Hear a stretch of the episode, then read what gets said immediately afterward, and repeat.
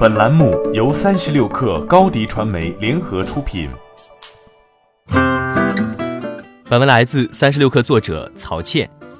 据腾讯科技援引外媒，OYO Hotels Homes 正计划从创始人李泰熙、日本软银集团及其他投资者处筹集十五亿美元资金，其中李泰熙拟花费七亿美元购买公司发行的新股。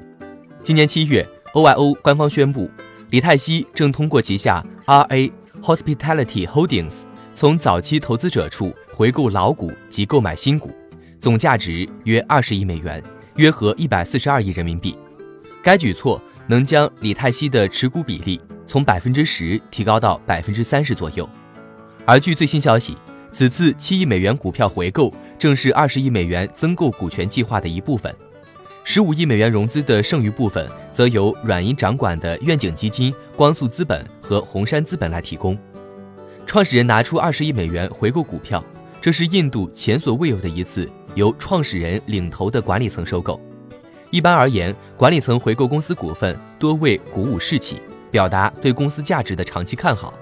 彼时的 OYO 正在承受裁员、业主解约、被中国 OTA 封杀等事件带来的负面影响。而在公司还将引入外部投资的情况下，回购股票能避免公司股权被稀释，从而维持一定的话语权和控制权。根据三十六氪此前报道，一旦完成二十亿美元股票回购，李泰熙及 OYO 管理层将成为仅次于软银愿景基金的第二大股东。软银愿景基金持有 OYO 近百分之四十八的股份。根据双方制定的条款，若未得到李泰熙、红杉资本。光速创投和 Greenox Capital 的批准，软银愿景的持股比例不能超过百分之四十九点九。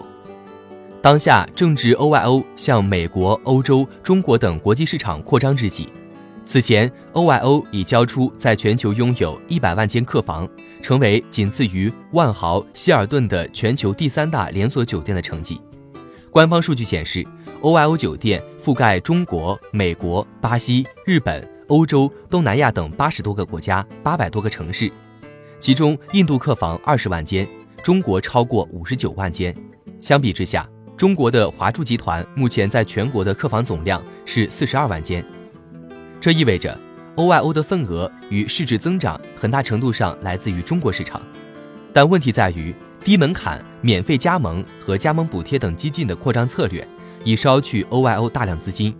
当前的 OYO 正处于资金链吃紧的尴尬局面，要继续加速扩张，保持份额优势，同时在面临中国 OTA 巨头携程、美团的施压时，不至于无计可施。